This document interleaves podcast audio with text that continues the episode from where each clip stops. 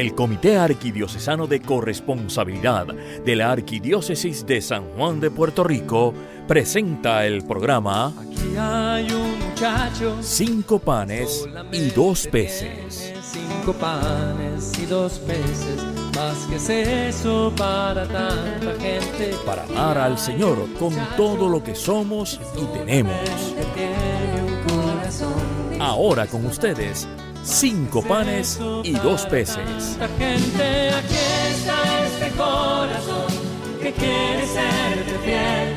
Más que es eso, si no te tiene a ti. Si no te tiene a ti. Te damos la bienvenida a Cinco Panes y Dos Peces, el programa que cambiará tu manera de servirle al Señor. Siempre buscamos conocer mejor la corresponsabilidad, ese estilo de vida que nos permite acoger todo como don de Dios y amar al Señor con todo lo que somos y tenemos. Como hemos mencionado en programas anteriores, estamos trabajando el tema de las bienaventuranzas y cómo las vivimos desde la corresponsabilidad y esto también a partir de la exhortación apostólica del Papa Francisco titulada Alegraos y regocijaos. En este momento quisiéramos, como en los programas anteriores, este es el tercero de cuatro, presentar y dar la bienvenida al reverendo Padre Ángel Siapi. Él nos estará guiando en este proceso de reflexión, además de ser párroco de la parroquia Cristo Redentor. Padre Siapi es nuestro mentor en el camino de la corresponsabilidad. Saludos, Padre Ángel. Saludos, Mirta. Muchas gracias por estar aquí y por la invitación. Bueno, confiamos que ha de ser un programa tan interesante y tan aleccionador como los anteriores. Como ya es costumbre, comencemos invocando al Espíritu Santo para que guíe este, este ejercicio espiritual de hoy. Espíritu de comunión, alma y sostén de la iglesia, haz que la riqueza de dones que continuamente das a cada uno sea reconocida, acogida y compartida generosamente según tu voluntad. Haznos capaces como Jesús de amar con todo lo que hemos recibido de ti, con todo lo que somos y tenemos, haciendo presente aquí y ahora tu bondad, tu belleza y tu amor por cada uno de nosotros. Amén.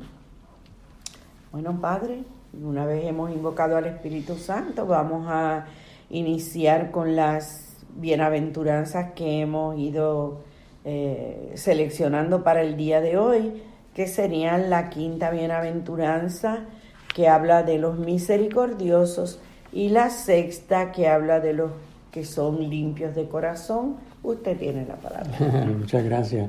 Sí, vamos a enunciarlas primero. Estamos, recuerden los que nos escuchan que estamos siguiendo las bienaventuranzas según San Mateo, ¿verdad? Porque las encontramos también en Lucas, pero estas son las ocho bienaventuranzas que nos presenta San Mateo y que son las que el Papa comenta en el, en su documento, como ya hemos dicho. Sí, porque hemos hablado en programas anteriores que San Lucas también las menciona, Sí. pero solo menciona cuatro. Son cuatro y las de Mateo están más completas Sí, también. porque pues básicamente Lucas menciona cuatro y luego pone hay, los famosos hay es hay de lo contrario a lo que es dichoso, ¿no? O bienaventurado. Pero Mateo expone, las desdobla en ocho, que son más detalladas, y solamente son bienaventurados, ¿verdad? O dichosos, no entra en los ayes, que sería como una condena o como un, un lamentarse, decir, ay del que dichoso el que es así, ay del que es lo contrario, ¿verdad? Ese es el enfoque de Lucas. Y entonces en Mateo, pues nada más está lo de la bienaventuranza. Bueno, felices los misericordiosos porque ellos alcanzarán misericordia. Esa es la bienaventuranza número 5. Este, bien, aquí lo que se trata es de hablar un poquito de qué es la misericordia, un tema que, que podría a alguno parecerle extraño. Eh, ¿cómo, ¿Cómo vamos a ser misericordiosos? Bueno, primero que nada, Dios es misericordioso. Y si nosotros estamos vamos a ser sus hijos o debemos ser sus hijos, tenemos que comportarnos como Dios se comporta. Y si Dios es misericordioso, tenemos que ser misericordia, misericordioso. Así que eso es lo primero. Entonces, vamos a ir un poquito hablando y comentando eh, qué es la misericordia. ¿verdad? La misericordia es precisamente, diríamos, un aspecto del amor. Es un amor que lo que está buscando es eh, amar a una persona que está envuelta en miseria, en limitaciones, en pobreza, usando la palabra evangélica, ¿verdad? Pobreza no sociológica, sino pobreza de carencia, eh, pues busca dar, ayudar, servir eh, eh, a, todos, pero especialmente a las personas que tienen una carencia. Así que puede ser una carencia emocional, una carencia afectiva, una carencia económica, de cualquier índole, ¿verdad? Entonces, estar cercano y disponible para ayudar a esa persona, eso es tener misericordia. Y eh, el Papa nos dice también en el documento que hay otro aspecto a la misericordia que es el de perdonar y de comprender a la persona. Así que eh, ahí tendríamos resumido lo que es la misericordia. Dice que la palabra misericordia se puede analizar también mirando la etimología de la palabra, ¿verdad? Eh, cordia viene de cordis, que es corazón en latín. Entonces, un corazón al nivel o al, el del que ama se pone a nivel del del que tiene la miseria, del que tiene la carencia, ¿verdad? Por eso es misericordia. Así que esa es otra manera de acordarnos esto como un recurso para que no se nos olvide lo que significa misericordia, porque misericordia a veces pensamos, bueno, pues ser buena gente, dejar pasar las cosas. No, eso no es necesariamente ser misericordioso. Así es. Ah, también hay, a partir de, de lo que nos dice el Papa, hay otros autores que también dicen que la misericordia tiene dos vertientes una que es la actitud de alianza de Dios, que es el más fuerte, hacia el más débil, que es el ser humano, que es la persona humana. Y que esa alianza, eh, Él muestra su misericordia perdonándonos, perdona nuestras infidelidades, perdona nuestras culpas. Que no creamos que el Señor justifica lo, malo que nosotros hacemos, ni lo justifica, eh, pero tampoco condena al pecador. Él acoge al pecador para que vea la posibilidad de cambio. Por eso es misericordioso, por eso lo, trata con amor y con ternura, porque lo que quiere es no, no machacarle ni restregarle su, su pecado y que está condenado, sino no, tú cometiste esa falta, no lo justifico, pero te perdono y lo que quiero es ver tus posibilidades de cambio, ¿verdad? Fíjate que ese, el perdón eh, sería como un... es parte de la misericordia porque es el preámbulo al, al servir. Para yo servir a otra persona que me ha ofendido, que ha actuado mal, y, y no se trata necesariamente que me haya hecho algo malo a mí.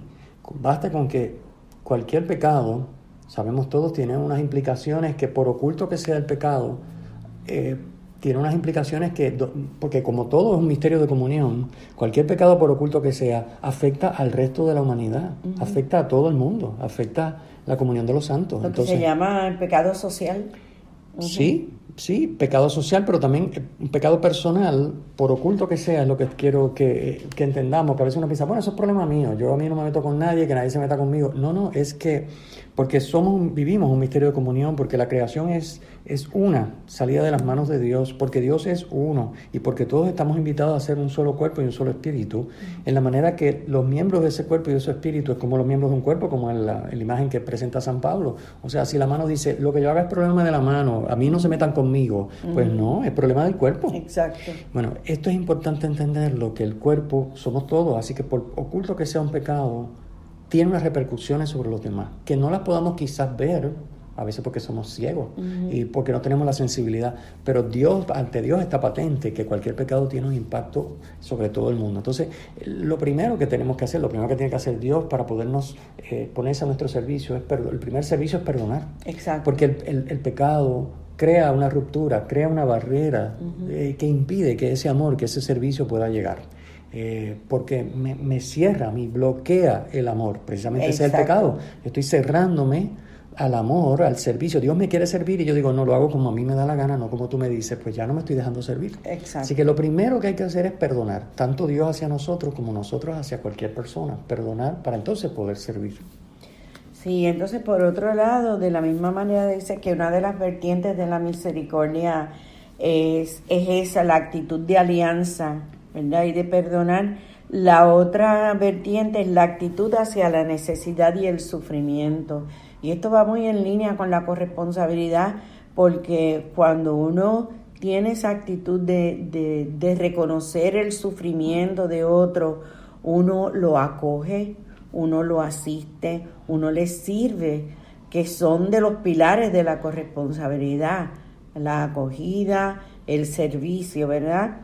Eh, se ponen en acción las obras de misericordia. Así que un poco es redundante ser misericordioso, pues el que es misericordioso, además de perdonar, pone por obra las obras de misericordia. ¿verdad? Claro, es una manera concreta, claro, la, las obras de misericordia son modos concretos de expresar ese aspecto de servir y de ayudar que entrañan la misericordia. Entonces, tanto, la, tanto las corporales como las espirituales. Tanto las corporales como las espirituales. Y fíjense que es lo que decíamos al principio, estamos hablando de eh, ponernos al servicio de una mm, pobreza en el otro, eh, de una carencia eh, las obras de misericordia corporales pues son pues darle comer al, al, al, que tiene hambre, vestir al desnudo, pues estamos hablando de una persona que no tiene con qué vestirse, pues vestirla, eso es servirla. Uh -huh. Una persona que tiene que comer, darle de comer, eso es servirla. Eh, una persona que está en el error, pues exponerle la verdad, eso es ponerse a su servicio, ¿verdad? Obras misericordia tanto corporales como espirituales. Y, y, el Papa habla también de, de, la medida con que se nos va a medir. Uh -huh. Sí, no, este es un tema bien un importante. Sí, sí. Eh, él de hecho cita a San Lucas, eh, capítulo 6, versículo 38, porque con la misma medida con que midan, se les medirá. Eh, esto a veces, eh, pues obviamente cuando uno está inmerso en la mentalidad del mundo, esto es bien difícil. Uno piensa que uno es la medida y yo soy el que mido a los demás. Quizás no lo verbalizamos de esa manera, pero lo vivimos de esa manera. Uh -huh. este, yo soy la medida y aquí o se ajustan a mí o se van a buen sitio y se acabó. Pero Dios dice, no, es que con la medida que tú midas se te medirá. Y uno se pregunta, pues, ¿y eso cómo puede ser? Bueno, porque mira, mira, esto es bien sencillo. Eh, en la medida en que yo no soy misericordioso, que hay millones de racionamientos para tú decir no lo voy a hacer, eh, o incluso decir lo voy a hacer, pero en la práctica no serlo, no ser misericordioso, eh, me estoy cerrando al amor de Dios. Eh, en la medida que yo, es como eso de, como el mismo el Padre Nuestro, dice, perdónanos como nosotros perdonamos. Pero dice, pero ¿y por qué tengo yo que perdonar para que me perdonen? Porque no es como que Él me está velando y si yo no perdono no me lo va a perdonar. Exacto. Es que si yo no perdono, yo estoy bloqueando el perdón de Dios. Exacto. Ese es el problema. Entonces aquí pasa lo mismo. Si yo no soy misericordioso, si yo no perdono al otro y me pongo a su nivel para sacarlo de su pobreza, de su carencia y ayudarlo desde ahí, como hace Dios conmigo, me estoy cerrando a Dios, a que Dios lo haga conmigo. Porque en el fondo el que no es misericordioso es autosuficiente. Exacto. Es decir, yo soy capaz de resolver yo, yo lo hago solo, yo malo o bueno, lo que yo haga, eso es, yo me conformo con eso y no necesito que nadie me dé nada, ni me ayude de nada, ni me perdone nada. Uh -huh. Que eso es una una de las cosas que... Es una actitud día, hasta prepotente, o sea, sí, nos, hace, nos, queremos hacer dioses nosotros. Dios, claro, pero es una actitud que me cierra a claro, Dios. Claro. Y cuando yo me cierro a Dios, pues no hay más nada que buscar, Exacto. señores, porque, porque de Dios venimos y a Dios vamos. Si yo me cierro a Él, voy a tener una sorpresa en algún momento, cuando me tenga que enfrentar a Él. Y yo le haya dicho todo el tiempo, ¿no? Yo soy, me basto a mí mismo. Esa es la arrogancia del ser humano que no se da cuenta que es puramente contingente y que está X número de tiempo viviendo con mayor o menor salud, mayor o menor prosperidad, etcétera, pero que se acaba, esto se acaba. Aunque yo pueda vivir 80 años, 100 años con perfecta salud y, y nadando en la abundancia, esto se acaba, no vas Exacto. a vivir 200, son Exacto. los que vayas a vivir. Y entonces, ¿y después qué? Y si yo no he sido misericordioso porque yo me basto a mí mismo, Después, ¿quién va a ser misericordioso conmigo? Uh -huh. Yo me he cerrado a la misericordia. Uh -huh. Imagínense, uh -huh. eso es una cosa, ¿verdad? Tremenda. Sí, algo que, que, que también es interesante en términos de esta discusión es ver cómo yo siento cuando se está hablando de la misericordia, o sea, pues yo soy misericordioso con aquella persona que yo siento que, que es digna de misericordia y empezar nuestro juicio valorativo como, como seres humanos, ¿verdad? Como usted dijo, con los criterios del mundo, a decir quién es digno y quién no lo es pero es que tampoco eso nos toca a nosotros, porque dignos tampoco somos nosotros. No lo somos, ni de que Dios nos perdone, ni de que Dios nos asista. Porque, tenemos... Empezando porque somos pecadores. Exacto. Imagínense. Pero, pero es que el tema de, de, dignidad o de mérito para yo poder recibir eso, eso es una locura, eso es una locura, de esas locuras que los seres humanos nos inventamos, pensando que yo soy como Dios y que como yo soy maravilloso, yo si no hay una persona maravillosa, pues no es digna de mi amor, no es digna de que yo le sirva. Pero entonces, ¿qué pasa? Que eso no es amor ni es servicio, porque la característica primordial del amor es que es desinteresado. Es decir, que es gratuito. Si, si el amor está condicionado a lo que yo quiero, o a lo que yo voy a sacar, o a lo que yo decido. O sea, yo tengo un filtro selectivo, este sí, este no. ¿Por qué? Bueno, porque este yo puedo aceptar como vive o como es, o me cae bien, o me ha ayudado, y es digno de que yo sea misericordioso con él. Pero este otro, que lo que ha hecho chaval la vida todo el tiempo, pues no, ese no. Ese allá que lo perdone Dios, decimos. No, no, no. Pero es lo mismo, nos estamos cerrando. Así que ahí está la cosa, no nos olvidemos esto, con la misma medida que, que midamos, se nos medirá. Eso es así. Hay un autor de apellido Ebener que dice que la misión del misericordioso es la de transformar las vidas de los Anawin, de los últimos, de los que están perdidos. Y esto se logra a través del servicio, es decir, volvemos a poner en, por obra lo que son las obras de misericordia. O sea, las bienaventuranzas, como dice el Papa Francisco, son las recetas, son el mapa para llegar a ver a Dios, estar ante su presencia. Eso es así. Podríamos seguir hablando muchísimo de las de, esta bienaventuranza porque cada una da muchísimo de qué hablar, ¿verdad? Pero el tiempo nos eh, apremia, así que vamos a la próxima, Padre. Felices los de corazón limpio, porque ellos verán a Dios. Así es. Pues eh, lo primero que debemos comentar es que siempre entendemos Em, o muchas veces entendemos equivocadamente esta bienaventuranza porque pensamos que el corazón limpio, corazón puro, tiene que ver con los pecados de impureza, eh, pero no es eso lo que se está diciendo en la bienaventuranza, ¿verdad? Eso es algo que es bien importante aclarar, que pensamos, cuando se habla de pureza, estamos pensando del sexto mandamiento, de cometer actos impuros, pensamientos impuros, como pero, se la misma palabra, pues, pero no es de eso que se trata, es mucho más abarcador. Claro, eso, no, no podríamos decir que la bienaventuranza lo que dice es que el que respeta el sexto mandamiento verá a Dios. Eso no es lo que dice la bienaventuranza. lo eso es importante aclararlo. pues empezamos por ahí. Lo primero que, que tenemos que ver es el corazón que también es importante aclarar. ¿Qué significa el corazón? Pues una palabra que en la escritura el corazón es el núcleo ese donde la persona es lo que es, donde se revela sus intenciones, su manera de ser, su, su, lo más íntimo que tiene una persona que lo hace ser como, como ella es. Pues ese es el corazón, ¿ok? Esto, fíjense que la palabra corazón se usa mucho en la escritura, nosotros estamos acostumbrados continuamente hablar de corazón, con tritos de corazón, este, con el corazón arrepentido, ahora que vamos a estar eh, hablando de la, penitencia en cuaresma y todo eso, pues uno está hablando de todas esas cosas y corazón significa eso, la interioridad, el núcleo interior donde la persona es lo que es lo que nos hace ser como somos, nuestra manera de ser, nuestras intenciones, nuestra interioridad. Así que tomando eso y sabiendo que limpio o puro no se refiere al sexto mandamiento, lo que estamos diciendo es, ¿qué quiere decir entonces corazón limpio? Pues básicamente lo que está diciendo es una persona que no está buscando nada, que no está con segundas intenciones en lo que hace o en lo que dice, sino que ama y sirve simplemente porque busca amar y servir al otro generoso y desinteresadamente. Eh, y eso es bien importante para nuestros corresponsables. Si uno está poniéndole intenciones a lo que hace, pues ya ese amor se está, se está diluyendo, ya cada vez es menos amor y llega un momento en que es negocio. Yo hago para que me hagan o doy para que me den. Eh, y entonces ya eso pues no, no funciona. Ya eso no tiene el, fruto espiritual que estamos buscando todos, que es crecer en santidad. Sí, definitivamente lo que es pureza o limpieza de corazón también eh, se refiere a la persona que es sincera, como usted dice, que no tiene unas segundas intenciones.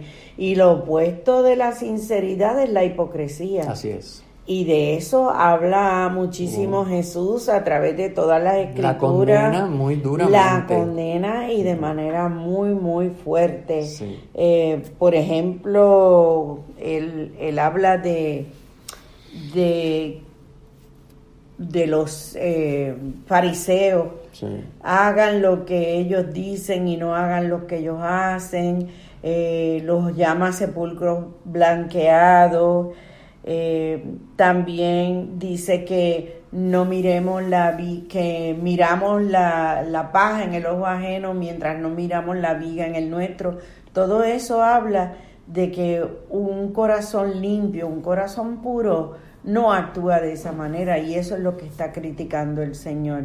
La limpieza, la pureza de la intención, la sinceridad, el ser veraz, el ser vertical ante las situaciones.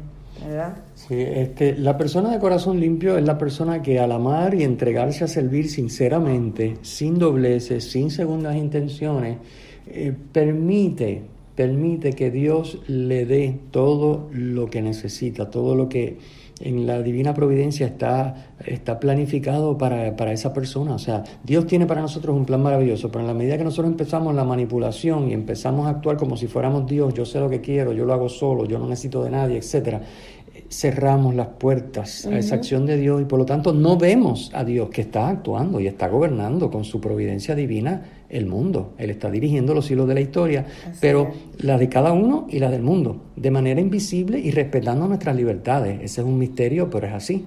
Entonces, pero solo el que es limpio de corazón, solo el que se dispone a tomar lo que Dios le ha dado como buen corresponsable, todo que es un don, y convertirlo en don para los demás y servir con ello desinteresadamente a los demás, es capaz de ver a Dios, porque está viendo cómo Dios lo cuida, cómo Dios le provee, cómo Dios lo ayuda, cómo Dios lo guía, cómo Dios le inspira, todo. Entonces, en la medida que no, en la medida que yo estoy buscando lo mío, eh, hago a lo mejor cosas muy buenas, pero con segundas intenciones no veo a Dios, porque no tengo el corazón limpio. Por ejemplo, si uno piensa, bueno, yo doy limosna porque doy limosna. Yo yo ayudo, ayudo, participo, soy voluntario en un ministerio en la parroquia. Eh, ¿Por qué lo hago? Porque me gusta, para que me reconozcan, porque quiero matar tiempo, porque tengo tiempo de sobra y no sé qué hacer, ¿verdad? Etcétera, para no aburrirme. O si tengo un corazón limpio, un corazón puro, yo lo hago porque primero que todo me guía el dar honor y gloria a Dios, ¿verdad?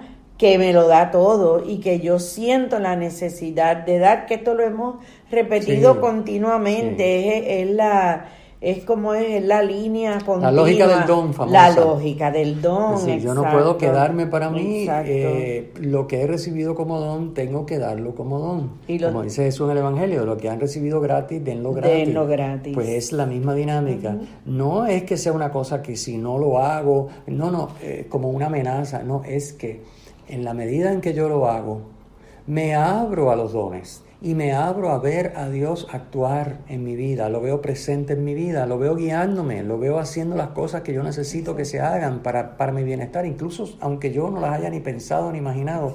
Después me doy cuenta y digo, ay Señor, qué bueno que esto lo resolviste, que esto se hizo, que me llamó tal persona que yo estaba pendiente y no encontraba cómo, y fíjate tú, le diste la vuelta, eso se resolvió solo. Exacto. Porque yo me concentré en amar y en servir, no en en, buscar mis cositas y manejarlas y organizarlas a mi manera, sino en amar y servir, darnos gratis lo que he recibido gratis. Y también hay limpieza de, y pureza de corazón cuando el servicio que yo doy, lo doy, como usted dijo, por amor a Dios, pero lo doy porque en ese ser humano a quien yo sirvo, ahí está el rostro de Jesús. La palabra dice eh, como dicen que aman a Dios, son unos mentirosos Sí. porque no me ven. Sin No embargo, al prójimo que ves, a ese no lo amas, pues eres un mentiroso. De nuevo ahí el Señor dándonos duro con el tema de la sinceridad y la hipocresía, ¿verdad?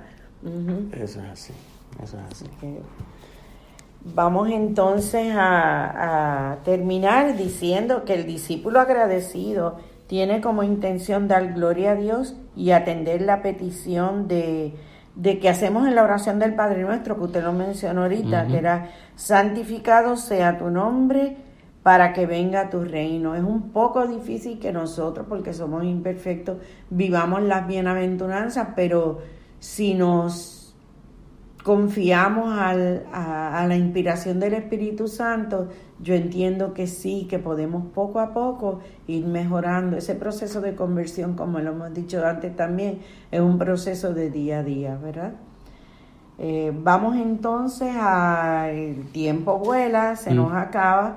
Vamos entonces a irnos despidiendo y ayudarles a ustedes, invitar los hermanos a que en la medida en que ustedes puedan leer esta exhortación apostólica del- Papa, lo pueden conseguir en línea, en la librería pueden conseguir el, librito completo, para que ustedes también hagan su examen de conciencia, cómo yo estoy viviendo estas, estas bienaventuranzas. Para despedirnos vamos a orar al Señor y le decimos, Señor Jesús, danos una sed insaciable de ti, para que buscándote de corazón vivamos como tú, amando como tú, dando la vida como tú, mostrando nuestra fe en ti con nuestra manera de ser y de actuar, para que Señor otros te conozcan, te sigan y así te amen, como nosotros buscamos amarte a ti. Que así sea. Amén. Quisiéramos tener eh, la bendición del Padre en este momento. Claro que sí, con Antes mucho gusto para todos los aquí presentes y los que nos escuchan. Que el Señor esté con ustedes. Y con tu espíritu. La bendición de Dios Todopoderoso, Padre, Hijo y Espíritu Santo, descienda sobre ustedes. Amén. Y bueno, hermanos, les recordamos que pueden escribirnos a corresponsabilidad arroba arqsj.org. También pueden visitar nuestra página web carcopr.org y seguirnos en Facebook y en Twitter bajo carcopr. En la página web les invitamos a dejarnos sus comentarios.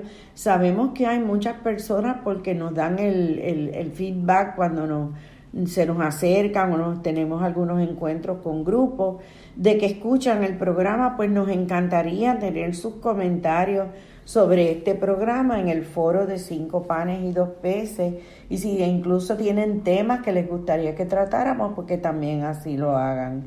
También están disponibles estos programas luego de su transmisión en SoundCloud, SoundCloud bajo el Comité Arquidiocesano de Corresponsabilidad.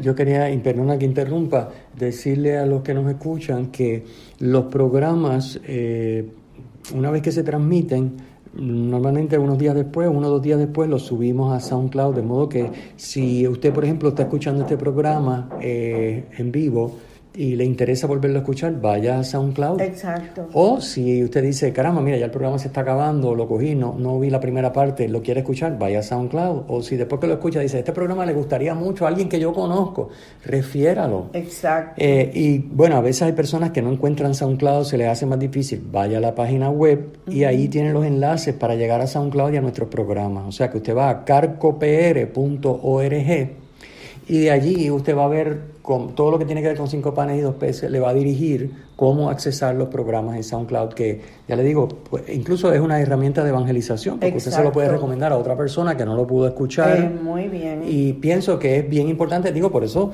es que lo hacemos, ¿verdad? Nosotros en el comité de corresponsabilidad, pues, pues tenemos esto como herramienta de evangelización, no solamente el, el programa en vivo, que a veces pues hay personas que no lo pueden escuchar ese día, esa hora, sino ponerlo luego en SoundCloud para que quede como una biblioteca ahí de programas sobre temas. Luego usted puede hacer sus búsquedas, que eso es lo otro. Usted entra y dice, quiero escuchar eh, sobre el rosario, a ver qué han dicho. Pues ya tenemos unos cuantos programas, ¿no? 50, 60 programas, pues ya hay una pequeña del biblioteca. Rosario tenemos cuatro también. Sí, hay programas del Rosario, hay programas de, de todo, de, la vigilia pascual y la cuaresma y la Virgen María y, y todos los, pilares, los santos puertorriqueños. Este, O sea, tenemos mucho material que de verdad se lo recomendamos para que sea para usted y para sus... Eh, conocidos una herramienta de evangelización. Y más este año, que es el año de la misión. Así mismo es, estamos en el año de la misión, así que si estamos llamados a ser misioneros, discípulos misioneros y evangelizar, pues esto es una manera bien sencilla de evangelizar. Usted no tiene ni que abrir dos palabras, nada más decirle vaya a SoundCloud y escuche el programa, o entrar usted y buscarle el enlace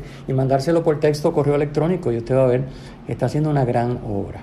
Bueno, eso es todo por el día de hoy. Agradecemos su sintonía, les deseamos muchas bendiciones y será hasta nuestro próximo programa. Han escuchado ustedes el programa Cinco panes y dos peces del Comité Arquidiocesano de Corresponsabilidad de la Arquidiócesis de San Juan de Puerto Rico. Será hasta nuestro próximo programa. eso para tanta gente. Aquí está este corazón que quiere serte fiel. Más que es eso, si no te